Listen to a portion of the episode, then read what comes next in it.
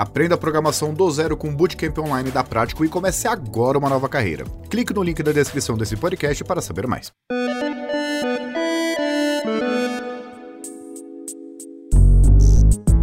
Olá, pode entrar. Wagner Waka aqui apresentando o podcast Canaltech. Sentindo a falta do nosso formato clássico? Bom, agosto chegou e com ele o nosso podcast volta ao formato original. Vamos lá. E a gente volta das férias com um tema que pode ser bem preocupante, tá? A varíola dos macacos. A doença está se espalhando rápido com casos aqui no Brasil. Na última sexta-feira, inclusive, o Ministério da Saúde confirmou a primeira morte relacionada à varíola dos macacos aqui no nosso país. A infecção é preocupante? Bom, para responder essa e outras perguntas sobre a doença, eu converso hoje com Fidel Forato, que é repórter de saúde aqui do Canaltech e que tem acompanhado bem o caso. A gente vai falar tintim por tintim o que está acontecendo. No segundo bloco, vamos para uma nova rodada de negócios da Oi. A companhia deve vender parte da sua estrutura de linha fixa por um montante bilionário, ainda inserido no plano de recuperação judicial da empresa. Por fim, no último bloco, o assunto é a linha Galaxy Note. Depois de experimentar a mistura de configurações da linha Galaxy Note com a linha Ultra, a Samsung confirmou que agora vai manter essa estratégia, ou seja, decreta aqui o fim do nome Note mesmo. Quais os motivos que levaram a empresa a fazer isso? Bom, é o que a gente fala no programa de hoje. Começa agora o podcast Canaltech, o programa que traz para você tudo o que você precisa saber do universo da tecnologia para começar o seu dia.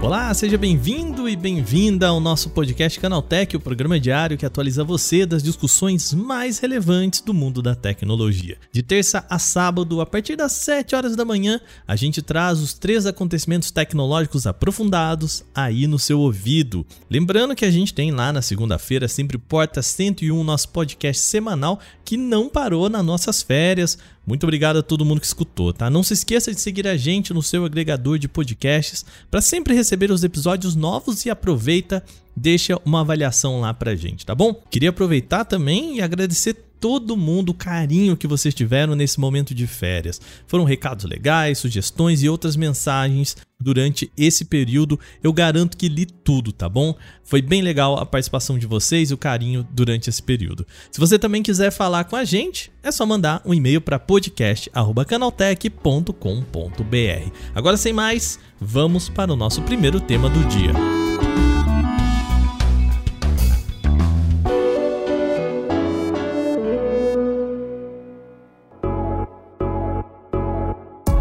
Bom, a gente começa o programa de hoje com uma notícia um tanto quanto pesada, né? Na semana passada, enquanto a gente estava de férias aqui do podcast, o Ministério da Saúde anunciou na sexta-feira, dia 29, que a primeira morte relacionada à varíola dos macacos aconteceu. A varíola dos macacos é um assunto que tem tomado a gente aí nos últimos no último mês, basicamente. E tá na hora de a gente falar sobre ela aqui no nosso programa. E para isso, eu convidei pela primeira vez aqui no nosso programa Fidel Forato, que é repórter da editoria de saúde aqui do Canaltech, tá cobrindo esse tema. Fidel, seja bem-vindo, querido. Tudo bem? Tudo, tudo bem, sim. Muito obrigado, Aka. Vamos falar sobre varíola dos macacos, né? Pois é, eu te chamo para um assunto não tão, tão feliz aqui assim, né?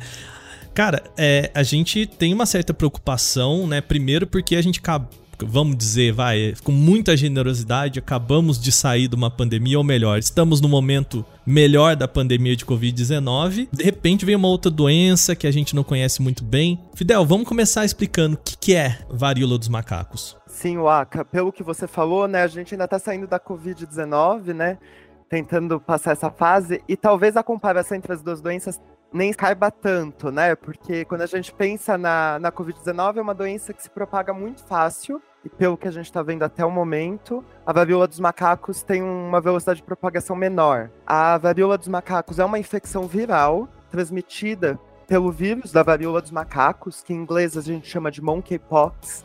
Essa doença é parente de um vírus que já foi muito conhecido da humanidade, a varíola. Mas essa, essa doença já foi erradicada ainda nos anos 80 e pouca gente tem notícia hoje em dia. Ela gera algumas erupções na pele, né? Algumas feridinhas. É, é assim mesmo que fala? Eu tô usando os termos corretos aqui? Tá sim, Waka. Erupções na pele mesmo, e esse é um dos principais características da doença. Por mais que você diga ela não tem essa capacidade de transmissão, no caso, ela é menos transmissível que a Covid-19, mas é, é preocupante. Sim, Waka, é preocupante. Tanto é que a OMS já declarou a situação né, da varíola dos macacos como uma emergência internacional de saúde. E este é um dos níveis mais altos de alerta da OMS. Só no Brasil, desde junho, que foi quando a gente teve o primeiro caso, são mais de mil casos da doença. E como você trouxe no começo do podcast, a gente já tem um óbito associado a ela só no Brasil. Então, não é uma brincadeira a gente tem que considerar o risco e estar tá atento às limitações da doença também. Uhum. O, o que, que, causa a varíola dos macacos, né? Por que, que é preocupante pra gente, né? Porque às vezes a gente olha, beleza, ela, ela cria algumas erupções na pele, né? Existem algumas doenças que a gente fala, tá, eu tenho alguma coisinha na pele, mas não tão quanto a Covid-19, que a gente fala, cara, as pessoas estavam indo pro hospital, falta de ar e tudo mais. Né? O que, que causa a varíola dos macacos? A, a erupção na pele é um, é um dos grandes sinais da doença, mas ela pode ser mortal. Então, sim, principalmente para pessoas que têm alguma comorbidade, como um tratamento de câncer, passou por algum transplante de órgão, ou vive com HIV, para essas pessoas o risco é maior. Também há risco para crianças com menos de 10 anos, especialmente, para idosos. E pensando em pessoas que são saudáveis, a doença não é tão tranquila assim. Já existem relatos de pessoas falando sobre fortes dores durante a doença. Vixe. Então, não é tão tranquilo assim. Ah, o Ministério da Saúde, né, falou que a pessoa lá de Minas Gerais que veio a óbito é, foi por choque séptico, né? Que seria uma falência múltipla dos órgãos, no caso, né? A varíola dos macacos a, colaborou para essa situação que já era uma situação grave, né? Isso, exatamente. O quadro ali do paciente já não era dos melhores e a varíola dos macacos acabou piorando esse quadro do paciente. E esse é um dos piores riscos. Bom, vamos falar um pouco então sobre prevenção, né? A partir do momento que se torna um, um, problema de saúde pública, as pessoas precisam tomar certos cuidados, né? Fidel, que cuidados são esses? Como que a doença é transmitida, né? E as duas coisas são relacionadas, né? Com a transmissão e os cuidados, né? Vamos começar então primeiro como é a transmissão para a gente chegar aos cuidados. A varíola dos macacos pode ser transmitida tanto por animais selvagens quanto por entre humanos. O primeiro caso não é a nossa realidade no Brasil. Então, no nosso caso, a gente está pensando em transmissão de humano para humano da varíola dos macacos.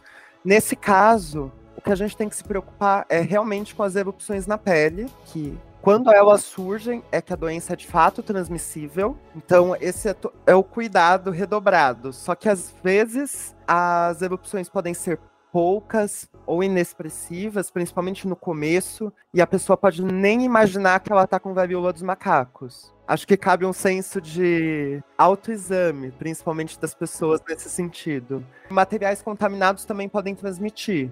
Então, por exemplo, roupa de cama, toalha e qualquer objeto de uso pessoal pode ser um possível transmissor aí da varíola dos macacos.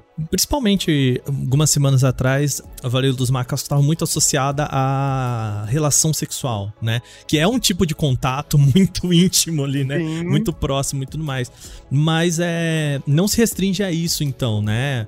Sim, mas o, o que eu acredito que seja mais preocupante é o contato direto com as lesões e trocas de contatos íntimos e tudo mais. E o que você falou sobre relações sexuais é bem interessante, porque a transmissão da doença já é comunitária em algumas regiões, inclusive do Brasil, e a gente já tem as primeiras crianças infectadas pela varíola dos macacos. Na semana passada, a Prefeitura de São Paulo confirmou três casos em crianças de 4 a 6 anos. Então, não é só a relação sexual que vai transmitir isso. Ah, quando você diz que ela já é comunitária, quer dizer que a gente não tá mais só importando, é isso, né? Isso, a gente, eu quero dizer que a doença já circula aqui no Brasil e a gente já não consegue identificar qual é o foco, né? Não foi o viajante que foi para Europa e voltou para cá com a doença. Você pode pegar ela aqui no Brasil mesmo. Então vamos lá. Diante desse quadro, quais são os cuidados. É, eu que estou aqui com, em casa com a minha esposa, família, a gente sabe que ninguém aqui tem, por enquanto percebe que ninguém tem né, nenhuma erupção, a gente precisa ficar preocupado mesmo assim ou a gente fica mais preocupado em sabendo que pessoas próximas tiveram a doença? Como que funciona? É mais como a Covid, que é, cara, saiu de casa, tá para jogo, ou é menos preocupante que isso? É, eu acredito que o sinal de alertas fique mais forte quando a gente sabe de um contato próximo que teve a varíola dos macacos ou teve uma exposição à varíola dos macacos. Então, nesses casos, lógico que o alerta vai ficar maior e as pessoas devem se preocupar mais. Também eu acho que vale o conselho de ficar atento a, a uma erupção, alguma coisa estranha que vem associada a outros sintomas, como febre, e todos esses cuidados básicos que a gente tem no dia a dia mesmo. Higiene, Importante sim, sempre, né? Sim. Inclusive lavar bem as mãos antes de fazer refeições, coçar os olhos, coçar o nariz, colocar a mão no rosto é sempre importante. Protege contra a Covid, protege contra a varíola dos macacos te impede de pegar uma gripe aí ajuda muito. Uhum. E é, é, importante a gente sempre né, colocar o, os meios de transmissão é, relacionados aos às doenças, né? Pensar aqui, por exemplo, que uma máscara não tem uma utilidade nesse caso, né? Embora ela seja ainda recomendada por conta da Covid-19, mas nesse caso não é a máscara que vai resolver nada, né? Sim, exatamente. É evitar o contato com erupções e eu acho que também, muito importante também, é ampliar o conhecimento sobre essa doença, até porque o conhecimento leva diagnóstico, diagnóstico leva a quebrar a cadeia de transmissão pra gente evitar que se torne um problema maior de saúde pública. Fidel, tem, existe um tratamento, uma pessoa que procure assistência médica, existe um tratamento, existe uma, um medicamento já para a varíola dos macacos, são paliativos, como que funciona? A pessoa que sentiu que tá ali com algumas erupções, o que que ela faz? O, o recomendado é procurar ajuda médica, preferencialmente de um infectologista ou de algum lugar com infectologistas atuando na área. E existem tratamentos. No Brasil, nesse momento, os cuidados são só paliativos para aliviar a dor e todos os desdobramentos da doença, mas também existem antivirais já aprovados no mundo que o Ministério da Saúde está trabalhando para trazer para cá. A gente também tem vacina. As primeiras doses estão previstas para chegar em setembro, mas nesse momento as doses vão ser distribuídas apenas para profissionais da saúde que lidam diretamente com a doença e contatos próximos de casos confirmados. Então, por enquanto, a melhor recomendação é não pegar. não pegar. Boas notícias, então, por enquanto aqui, é bom, a, a, gente tem formas de tratamento, tem vacina, tem medicamento, né? Por mais que eles ainda precisem chegar aqui, pelo menos, né? Olhando aí, olhando em retrocesso para a Covid-19, estamos mais bem amparados nesse sentido, né? Que boa notícia. Fidel, você citou uma coisa muito importante aqui: buscar conhecimento sobre a doença, e aí eu vou deixar para você. O pessoal aqui no Canaltech, né? A gente tem a nossa editoria de saúde. É, pessoal, a nossa editoria de saúde aqui do Canaltech surgiu um pouquinho antes mesmo da Covid chegar, e a gente trabalha diariamente informando e buscando atualizações no mundo científico sobre diferentes doenças, inclusive da varíola dos macacos. A gente são atualizações diárias e também abordamos outros importantes assuntos, como Alzheimer, outros tipos de demência e vários conteúdos que envolvem saúde e tecnologia. Muito bem, então eu vou deixar o link aqui embaixo para algumas matérias sobre varíola dos macacos para o pessoal se informar, como você disse, né? Se você se informa, você se diagnostica, se diagnostica, quebra a cadeia de transmissão. Isso é muito importante. Fidel, de novo, obrigado pela participação, vir aqui no, no podcast bater um papo com a gente. Espero que da próxima vez seja para um assunto mais leve, tá? Muito obrigado, Aka. Fico esperando o convite. Abraço.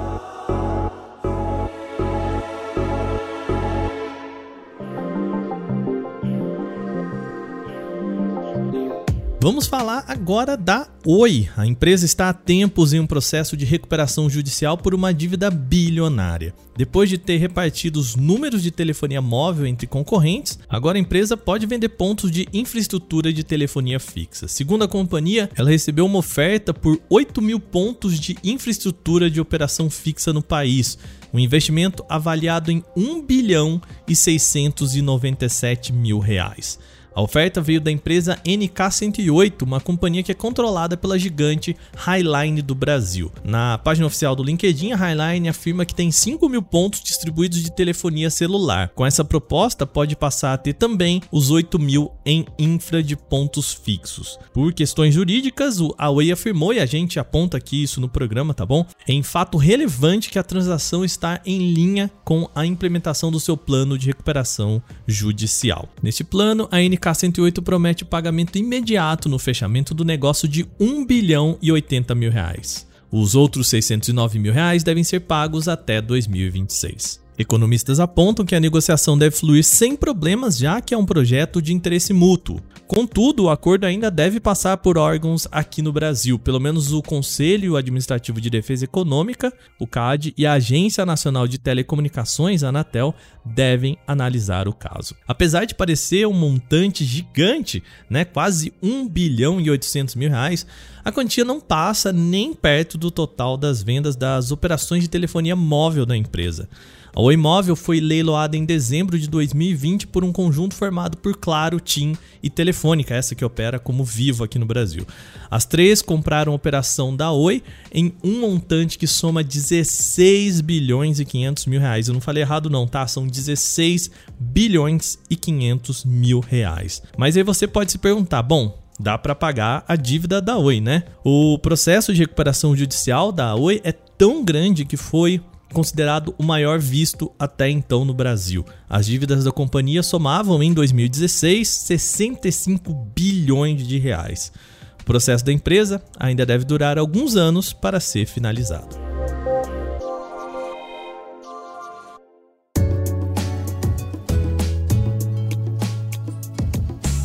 Agora, no último bloco do nosso programa, vamos lá falar sobre smartphones. O chefe da divisão mobile da Samsung, o TM Roth, afirmou nesse final de semana que a linha Galaxy Note não vai voltar, tá? Ao menos não com esse nome.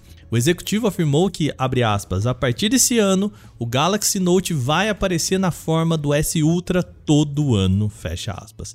Vamos recordar aqui sobre a linha. A Samsung tinha até 2020 o plano de lançar os modelos topo de linha no início do ano, com o nome Galaxy S, esse que vocês já conhecem, e no segundo semestre ela apresentava a versão Note. Por exemplo, no início de 2020 ela lançou o Galaxy S20 e lá depois no segundo semestre a linha Galaxy Note 20. Bom, a ideia é que a linha Note trazia telas maiores, com caneta e outros recursos que coloca esse aparelho como um intermediário entre tablet e smartphone, algo que a gente estranhamente chegou a chamar de phablet em algum momento, lembra isso?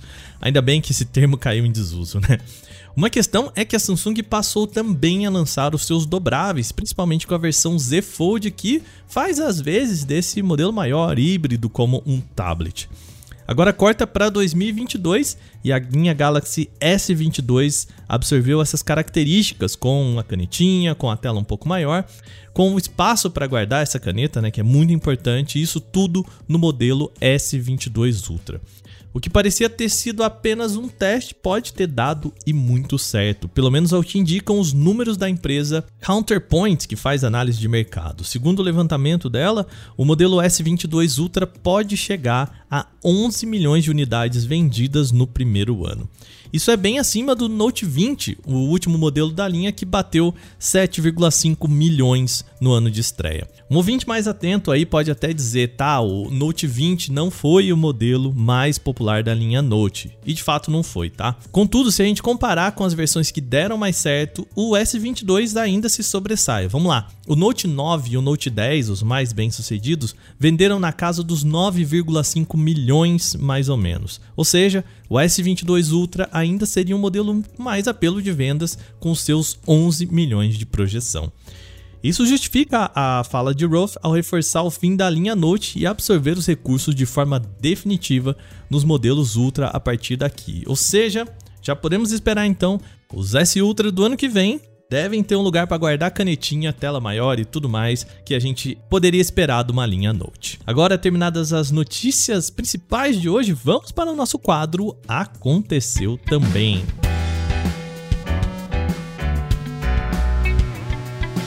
O Aconteceu também é o quadro em que a gente fala das notícias também relevantes, mas que não geram uma discussão maior. A Motorola deverá atualizar em breve a sua linha de celulares avançados com o S30 Pro. Informações sobre o aparelho apareceram em testes de benchmark, o que pode revelar processador, RAM, sistema operacional e mais. O dispositivo consta no benchmark com o Snapdragon 888 Plus. O aparelho terá pelo menos uma versão com 12 GB de memória RAM, mas versões adicionais podem ser disponibilizadas pela Motorola. O sistema operacional deve ser Android 12 junto com a interface MyUX típica da marca. Vai lembrar, hoje, no dia 2, a Motorola vai fazer um evento para revelar os modelos Moto X30 Pro e Razer 2022 no mercado chinês. Ainda não se sabe se o S30 Pro vai aparecer nessa mesma ocasião. A Samsung será uma das principais fornecedoras de painéis OLED da linha iPhone 14 da Apple. Segundo o site Elec, a Samsung Display vai usar os materiais mais recentes e avançados na fabricação das telas dos modelos iPhone 14 Pro e 14 Pro Max. As versões base dos smartphones da Apple serão equipados ainda com telas com tecnologias da geração anterior. Fontes da indústria contactadas pelo DLX sugerem que a mudança foi realizada como forma de economizar custos. Além disso, é esperado que a marca sul-coreana forneça cerca de 80 milhões de painéis OLED para toda a linha série iPhone 14. Rival da Samsung Display, a LG Display também vai oferecer telas OLED para a série iPhone 14. Segundo o DLEC, a marca será responsável por uma pequena remessa de painéis do iPhone 14 e do iPhone 14 Pro Max. O Twitter pode permitir a utilização da rede social sem que uma pessoa tenha uma conta na plataforma. A engenheira Jane Wong, que analisa códigos do Twitter atrás de novos recursos, encontrou uma modalidade chamada Try Twitter, ou seja, experimente o Twitter em tradução livre. Até o momento, somente algumas pessoas podem aproveitar essa função. E quando usam o Twitter sem login, elas assumem uma conta chamada Join Twitter Today, que significa cadastre-se no Twitter hoje. É uma espécie de conta genérica cujo feed apresenta publicações mais relevantes com base na localização do aparelho. Atualmente, usar o Twitter sem ter uma conta tem limitações importantes. Tá? O usuário pode conferir posts de perfis abertos à vontade, mas não pode interagir, curtir, comentar, retweetar, nem seguir ou até abrir abas específicas como os curtidos e mídias. A intenção é apenas dar um gostinho do que o Twitter tem para o usuário decidir se vale ou não entrar na plataforma. Por ser uma adição experimental, nem todos os utilizadores têm acesso ao Twitter com a conta genérica e também não existe previsão nem confirmação de lançamento definitivo desta ferramenta. O Nothing Phone One começou a ser submetido a diferentes testes que avaliam aspectos como resistência e nível de reparabilidade. Testados pelos canais Jerry Rig Everything e PBK Reviews, dois dos mais conhecidos no assunto, o aparelho mostrou ser relativamente resistente, com algumas ressalvas, mas apresentou elevada complexidade para ser consertado. Com painéis de vidro Gorilla Glass 5 e estrutura em alumínio reciclado, o Nothing Phone One superou a maioria dos testes do produtor de conteúdo sem dificuldades. Também se destaca a presença de um anel de borracha na gaveta do chip SIM, que impede a entrada de água no compartimento, que deve garantir maior resistência a acidentes com líquidos. O problema, contudo, está em conserto. O design diferenciado e as centenas de LEDs na traseira provaram ser complexos de serem removidos. Fora isso, o acesso à bateria e até mesmo a tela exigem que os componentes traseiros sejam removidos, forçando assim os donos do aparelho a passarem pelo processo completo de desmontagem e a grande dificuldade de se encontrar peças de reposição para o modelo. Empresas como Steam, Epic Games, Ubisoft, EA e Nintendo foram bloqueadas na Indonésia na semana passada. Isso ocorreu porque as companhias não se adequaram às novas leis de internet local, chamadas de MR5, que podem obter dados de usuário e censurar conteúdos que supostamente sejam ilegais. As leis foram aprovadas em 2020 e as empresas de internet teriam até o dia 27 de junho para se adequarem. Eis que essa data limite passou e muitas empresas de games foram impedidas de operar seus serviços online no país. Além das lojas digitais e estúdios citados, o portal Yahoo e o serviço de pagamentos PayPal também foram bloqueados. Entidades não governamentais e grupos que defendem os direitos humanos criticam essa nova lei. Eles dizem que o MR5 pode servir para censurar conteúdos indesejados pelo governo, além de vigiar os usuários. Vale ressaltar que nenhum desses serviços está banido para sempre da Indonésia, tá? Eles estão temporariamente bloqueados até se inscreverem no banco de dados do governo. Algumas das companhias que fizeram isso foram Google, Roblox e a Riot Games, empresa de League of Legends e Valorant. A Indonésia é o quarto país mais populoso do mundo, com cerca de 270 bilhões de habitantes, segundo estimativa da ONU. Também é um dos países que mais utilizam serviços online, como Facebook, YouTube, TikTok, Twitter, Instagram, WhatsApp, entre outros.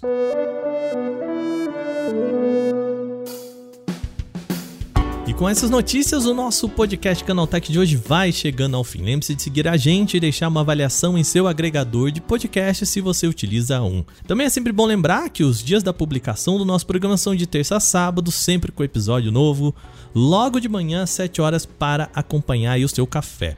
Esse episódio foi roteirizado, apresentado e editado por mim, Wagner Waka, com a coordenação de Patrícia Gnipper. O programa também contou com reportagem de Fidel Forato, Vinícius Mosquen, Felipe Goldenboy, Lupa Charlot, Igor Almenária e Renan da Silva Dores. A revisão de áudio é da dupla Gabriel Rime e Mari Capetinga com trilha sonora de criação de Guilherme Zomer. Espero que vocês tenham gostado desse episódio de Volta das Férias. Amanhã tem mais. Até lá. Tchau, tchau.